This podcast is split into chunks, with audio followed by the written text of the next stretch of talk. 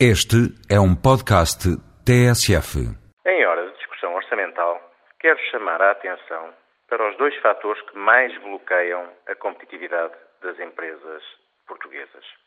Todos os estudos, e em particular um recente efetuado pelo Banco Mundial, pontuam Portugal de forma muito negativa em dois indicadores: rigidez em relações laborais, onde estamos no lugar 155 entre 175 países, e licenciamento de atividades, onde estamos no lugar 115 entre os mesmos 175. O Governo, e em particular o Sr. Ministro da Economia, tem feito esforços importantes e sérios para desburocratizar o licenciamento de atividades. Mas continua a ser muito penoso e custoso obter as licenças para uma nova atividade ou para o desenvolvimento de uma já existente. O turismo é um caso gritante, mas a burocracia chega a todo lado. Por exemplo, para construir um armazém, um banal armazém, são necessários 20 diferentes procedimentos administrativos que ocupam, em média, em Portugal, 327 dias. Nos países escandinavos, não são necessários, para a mesma atividade, mais de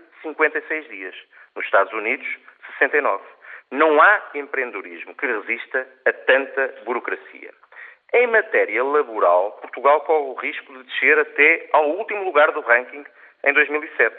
Depois do anúncio de normas, a vigorar precisamente a partir de 1 de janeiro, que penalizam de forma absurda as empresas com mais de 400 trabalhadores. Agora, essas empresas estão limitadas a negociar saídas até 26 trabalhadores por ano, a não ser que as mesmas empresas assumam com o trabalhador, para além da já de si difícil indenização a negociar, o pagamento do respectivo subsídio de desemprego que o Estado se vai recusar a pagar. Medidas como estas prejudicam seriamente a flexibilidade, a adaptabilidade, em suma, a competitividade das maiores empresas nacionais.